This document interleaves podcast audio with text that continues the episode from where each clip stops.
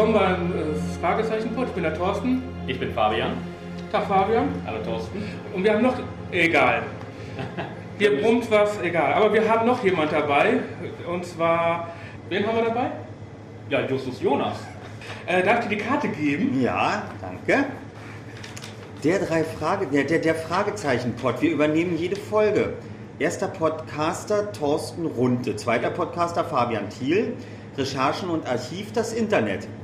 www.fragezeichen.de. Na super. Gut, also haben wir auch mal die Aufnahme. Normalerweise gibt er die Karten immer. Also habt mitgekriegt, wer das ist, Oliver Rohrbeck.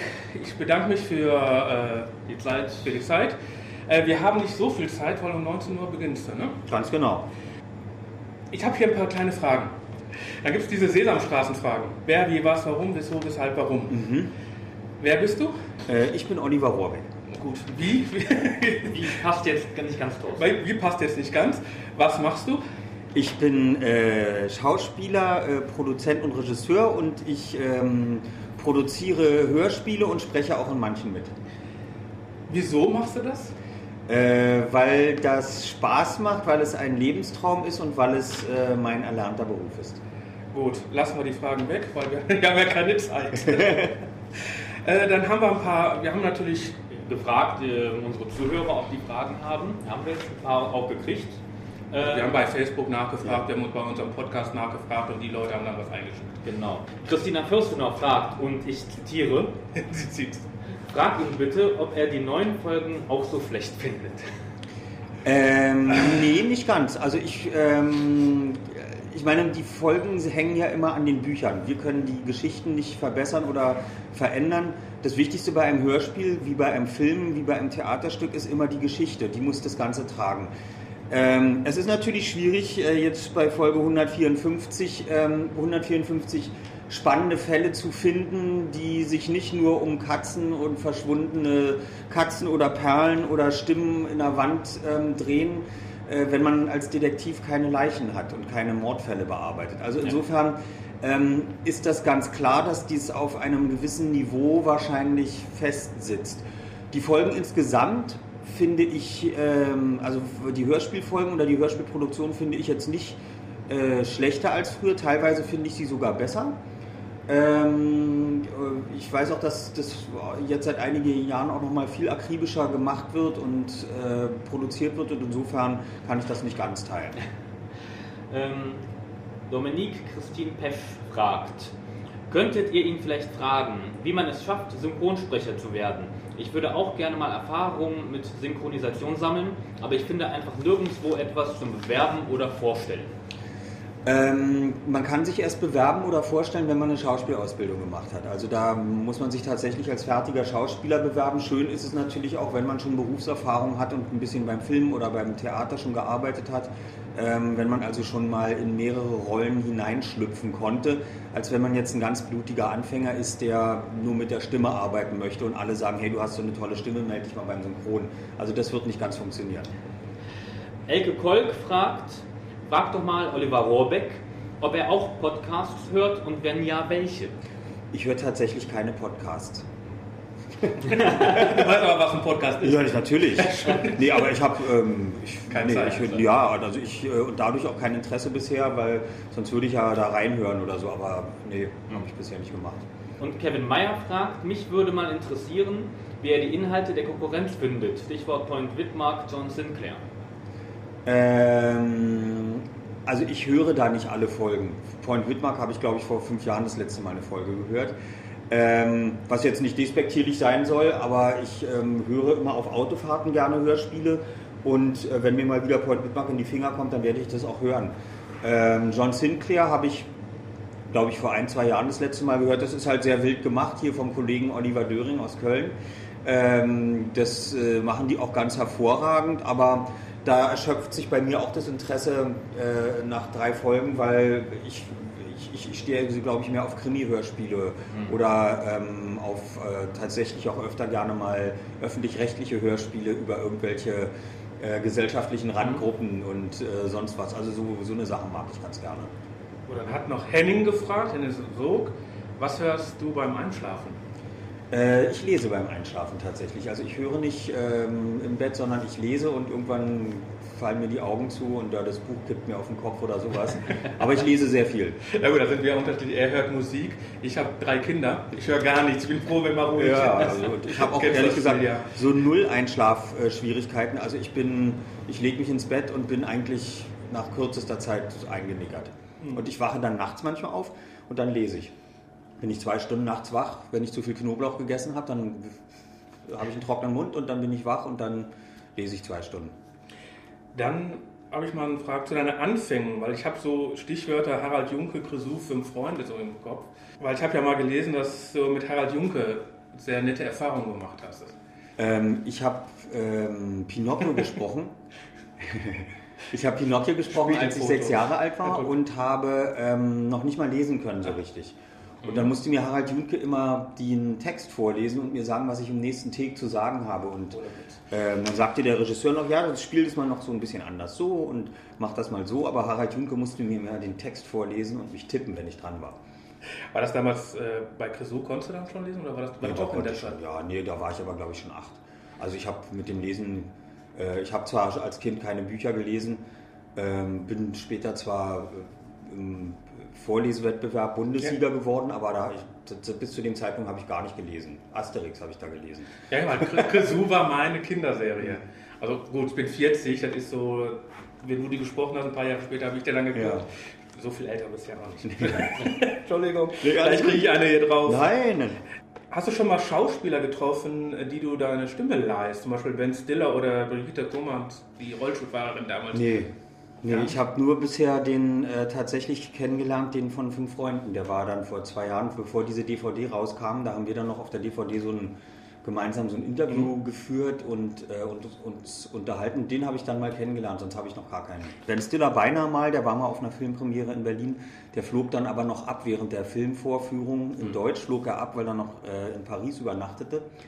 Und äh, ließ dann aber ausrichten, dass ihm die Stimme sehr gut gefällt und er sehr einverstanden damit ist. Ja gut, weil, was man so als Kind, so als, gerade weil du hast aber den äh, Vorstadtkrokodil ein Mädchen gesprochen. Äh, war dir das damals bewusst? Weil Ja. die Schauspieler selbst wussten das ja damals nicht beim Drehen. dass Nee, ich wusste das. Ich wusste das. Ähm, es ging aber gar nicht darum, dass die auch nicht das von der Stimme hätte machen können, sondern äh, die hatte eine ganz schlechte Aussprache. Also die konnte nicht gut sprechen und äh, spielen mit der Stimme. Und das wollten die dann, ähm, das wollten die dann eben nochmal machen. Dann wurde diese Rolle synchronisiert deswegen. Ach, wurde das erst nachträglich Ja. gesagt, dass das synchronisiert werden Ja. Ja.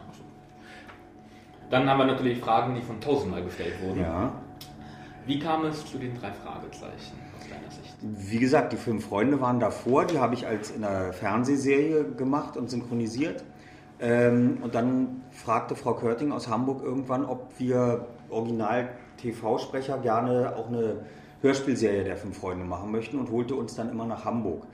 Und ähm, während dieser Aufnahmen eines Tages fragte sie dann, ob ich auch eine neue Serie anfangen möchte, drei Fragezeichen, und ob wir das mal ausprobieren wollen. Und zu dem Zeitpunkt war nie klar, dass man das mal so lange machen würde. Es ist also nie in dem Beruf immer so, dass man, dass man was ausprobiert und was macht und es kann nach einem Jahr vorbei sein. Auch Ellie McBeal oder ähm, Cosby Show.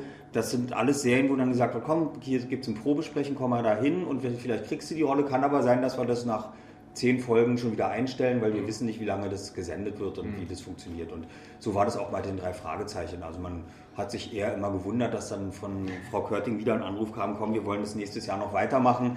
Ähm, wir machen wieder sechs Folgen und äh, das war immer nicht klar. Aber das war damals immer in sechs Folgenblocks. nee, also eigentlich haben wir immer so zwei Folgen an einem Stück gemacht und dann hätte es auch vorbei sein können. Also Welchen Stellenwert hat Justus Jonas in deinem Leben? Ist das nur in Hamburg, wenn ihr euch da trefft? Oder hier bei der Lauscher Lounge? Oder begleitet er dich immer? Nee, also der begleitet mich nicht immer, obwohl er mich natürlich immer begleitet. Also der ist ja nicht mehr auszublenden aus dem Leben, aber andererseits ähm, mache ich doch so viel andere Sachen und auch beruflich andere Sachen äh, und habe so viele verschiedene Aufgaben, äh, dass er mich nicht immer begleitet und das muss es auch nicht. Also äh, mein Leben ist jetzt nicht komplett äh, mit ihm so verbandelt oder auch nicht von ihm abhängig, ja, also weil Zeit, äh, vom Zeitaufwand her ähm, ist Justus Jonas einer meiner kleinsten Berufsaufgaben. Wir machen das vier, fünf Mal im Jahr und äh, ich habe eben ganz andere Sachen, die ich viel öfter im Jahr mache. Und insofern, äh, und die viel länger und mehr Zeit in Anspruch nehmen. Und insofern äh, hat das nicht so eine große Wichtigkeit. ja. ja. Nee, ist, ist, ja normal. Aber es hat natürlich eine Wichtigkeit oder es ist so die wichtigste Rolle geworden überhaupt und die längste Rolle und ähm, die natürlich auch am meisten Aufsehen erregt und am bekanntesten geworden ist. Und insofern begleitet einen das jede Stunde. Das ist also ganz klar. Und also nur, ich renne da nicht rum und ja. frage mich, wie würde Justus jetzt diese Situation sehen, mal ganz ehrlich. Also so eine gespaltene Persönlichkeit bin ich da nicht. Ich komme sehr gut als Oliver klar. Deine Kinder sind ja auch mit den Hörspielen der drei Fragezeichen aufgewachsen. Durften sie denn noch andere haben? Es sollte ja noch andere geben. Ja, die haben alles, die durften alles haben und ich habe auch denen immer alles hingelegt, was wir hatten und die haben alles gehört. Also, also auch drei Fragezeichen? Auch drei Fragezeichen, aber auch alles andere. Ähm, also die sind, lassen sich da genauso einlullen und schlafen dazu gerne ein und die können sich auch Gott sei Dank davon trennen, dass nun die eine Stimme davon von ihrem Vater ist. Also insofern, äh, wenn die Folgen nicht gut waren, dann sagen die das auch und wenn sie langweilig waren, aber ähm, die schlafen dabei auch sehr gut ein. Also alles funktioniert. Ich habe irgendwo mal gehört, dass ihr, wenn ihr drei, sag ich mal, im Aufnahmestudio seid, ja eigentlich diese Szenen richtig spielt. Wie reagieren dann die anderen Schauspieler, die dann noch dabei sind? Aber ich habe immer noch so ein, weil du hast ja auch äh, Waynesworth synchronisiert. Und wenn ich dann die, mich an eine Autoszene erinnere, wir haben fast die gleiche Haarpracht, dann kann ich mir ich vorstellen, dass er diese Szene nachgespielt hat, oder? Die Bohemian Rhapsody-Szene.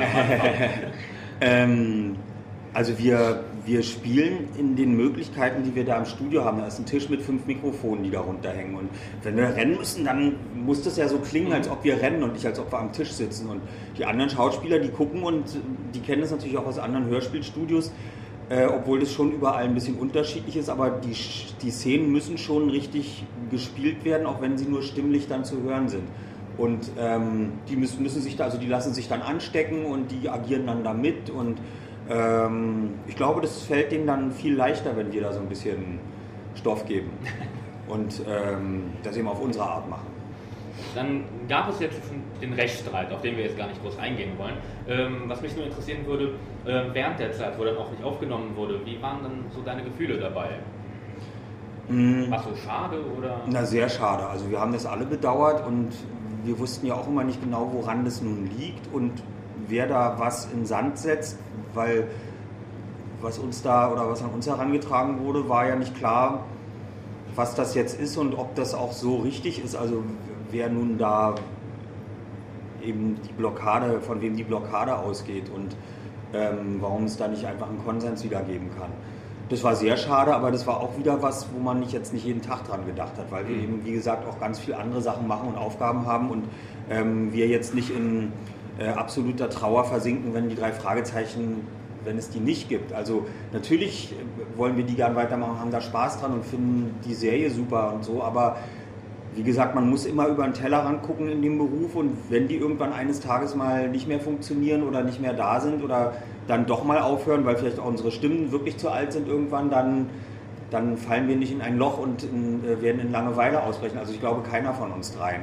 Also wir werden äh, nicht nach zehn Jahren dann einen Comeback der drei Fragezeichen machen, wie so manche Sänger, die dann mit 70 plötzlich wieder die äh, gleichen, gleichen Lieder auf die Bühne bringen, die sie mit 30 oder 20 mhm. äh, gesungen haben. Also äh, ich glaube, das wird uns eher nicht passieren, weil wir bis dahin dann eben ganz andere Sachen machen. Das Leben geht weiter. Absolut, man muss ja. da loslassen können. Ja.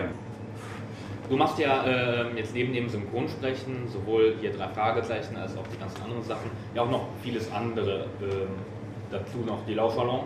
Ähm, könntest du dir denn auch vorstellen, mal selber eine Folge der drei Fragezeichen zu schreiben oder Regie zu führen?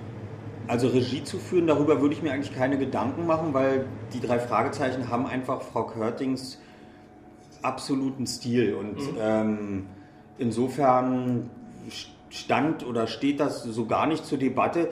Äh, ich mache natürlich viel Regie bei anderen Hörspielen oder bei anderen, ähm, bei, bei, bei so Filmen, und könnte mir das sicherlich da auch vorstellen. Aber andererseits, es steht so gar nicht zur Debatte und insofern mache ich mir da auch keine Gedanken drüber.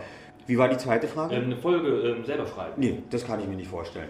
Weil ich habe, ich, also ähm, ich, ich habe zwar auch schon Sachen geschrieben, aber ich habe nicht so richtig viele Einfälle für knifflige Geschichten, die dann plötzlich nochmal eine komplett andere Wendung nehmen am Ende und so. Nee, das ist nicht so mein Fall. Ich setze lieber Dinge um, die äh, jemand anders schreibt. Ja, das hat gerade Heike Dine Körting erwähnt. Man, die, ich muss mich jetzt entschuldigen, aber die Frau ist nicht mehr die Jüngste, die ist jetzt gerade im Rentenalter, wo andere Leute in Rente gehen. Die hat ja auf der 150 hat sie ja gesagt, dass sie so lange machen möchte, bis eigentlich rausgetragen wird. So habe ich so ungefähr verstanden. Ich war ja live am Computer. ja, aber was ist, wenn sie wirklich irgendwann doch mal in Rente geht? Meinst du, das wird genauso weitergeführt oder ist da schon irgendwas geplant oder, Nee, nichts oder wird dann irgendwann digital aufgenommen? Also da ist noch gar nichts geplant, weil äh, wenn man Frau Körting kennt, dann ähm, muss, man, muss man sich da keine Gedanken machen erstmal oder Planungen vornehmen. Die Frau hat solch eine Lebensenergie und ist so äh, quirlig, äh, also die wird das noch jahrelang machen. Wenn ihr nicht irgendwas körperlich zustößt oder so, dann muss man sich da überhaupt keine Gedanken machen. Dann macht die Frau das weiter und äh, das macht die genau richtig. Dann kam ja irgendwann zu den drei Fragezeichen etwas ganz Großes dazu, nämlich die Live-Auftritte. Wie war denn der erste Live-Auftritt 2002? Wie war das? Na, das war spannend, weil wir ja eigentlich gedacht haben, komm, wir treten da so vor 400 Leuten auf und lesen das mal und zeigen, wie wir das im Studio machen und so. Und äh, dann war der erste Abend gleich vor 1900 Leuten in Hamburg und also ich glaube, bis zu dem Zeitpunkt sind wir vor so einer großen Menge nicht aufgetreten. Wir kennen, also wir sind alle aus dem Theater und so. Also ich bin auch im Schillertheater, habe ich gespielt vor 1200 Leuten. Das war aber das wirklich das Größte. Und äh, dann stehst du da und darfst plötzlich ablesen, aber vor 1900 Leuten, das ist schon, das ist super. Also das war äh, sehr umwerfend und sehr überraschend alles. Was war denn, was die Live-Auftritte angeht, das größte Erlebnis? Ich denke zum Beispiel an Waldbühne, den Guinness-Buch. Die Waldbühne, sehr- also ganz eindeutig, aber auch hier in Köln und Hamburg in diesen großen Hallen. Also ich glaube, dass im- das, Ganze, also es waren auch die anderen Auftritte in kleineren Locations oder im Tempodrom in Berlin vor 3000 Leuten. Das sind halt äh, jeweils immer so unterschiedliche Stimmungen. In Kiel, da war dann die ausgelassenste Stimmung komischerweise. Also es, ist, äh, es sind immer ganz unterschiedliche Sachen und man nimmt auch von allem eigentlich was anderes mit. Wir waren in, in Freiburg mal bei diesem Zeltfestival, fast Open Air, in so einem Zirkuszelt. In München auch beim Tollwood Festival heißt es, glaube ich.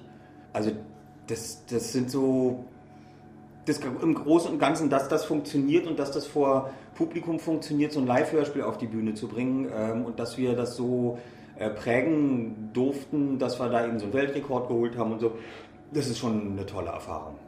Und was war so das, das schönste Erlebnis, was du dabei so einsammeln konntest?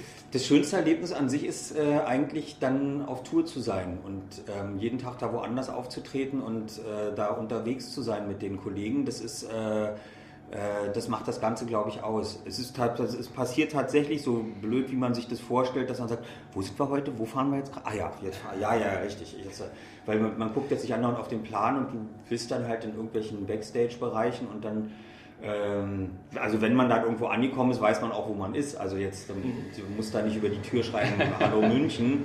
Ja, sondern, aber, aber äh, man muss, äh, man fragt sich manchmal, oh Gott, wo fahren wir heute hin? Ach ja, richtig, jetzt weiß ich es wieder.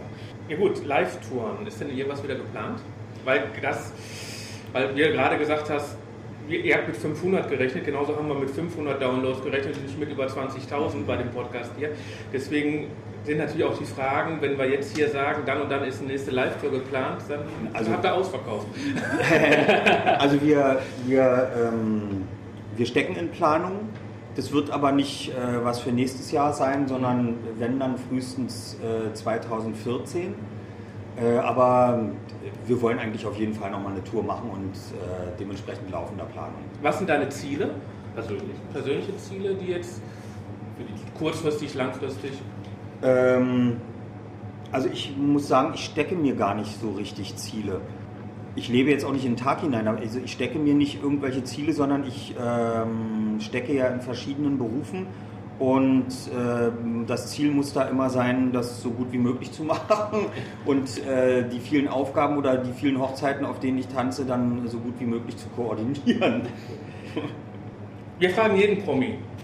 Sponsorst was für unsere Hörer? Was denn? Was du möchtest, äh, eine CD, eine gute, eine gute Umarmung, einen netten Gruß, Anrufbeantworter, äh, du du ja würde nicht gerne, mehr. äh, ich würde gerne drei Also CDs sponsoren. Die wir dann, wie sollen wir die verlosen? Möchtest du das irgendwie oder? Ist uns überlassen. Ja, ich überlasse völlig. Gut. Ähm, soll ich euch die schicken? Äh, dann würden wir gerne vielleicht eine Unterschrift, dann Signatur drauf haben. Ja. Also Signatur kriegt er dann passend drauf. Dann machen wir das klar. Gut, dann bedanken wir uns. Gerne. Wir haben hier zwar Abschlusslachen draufgeschrieben, aber passt. Dann bedanke ich mich. Viel Spaß und wir freuen uns heute Abend. Ja, viel Spaß. Bis gleich.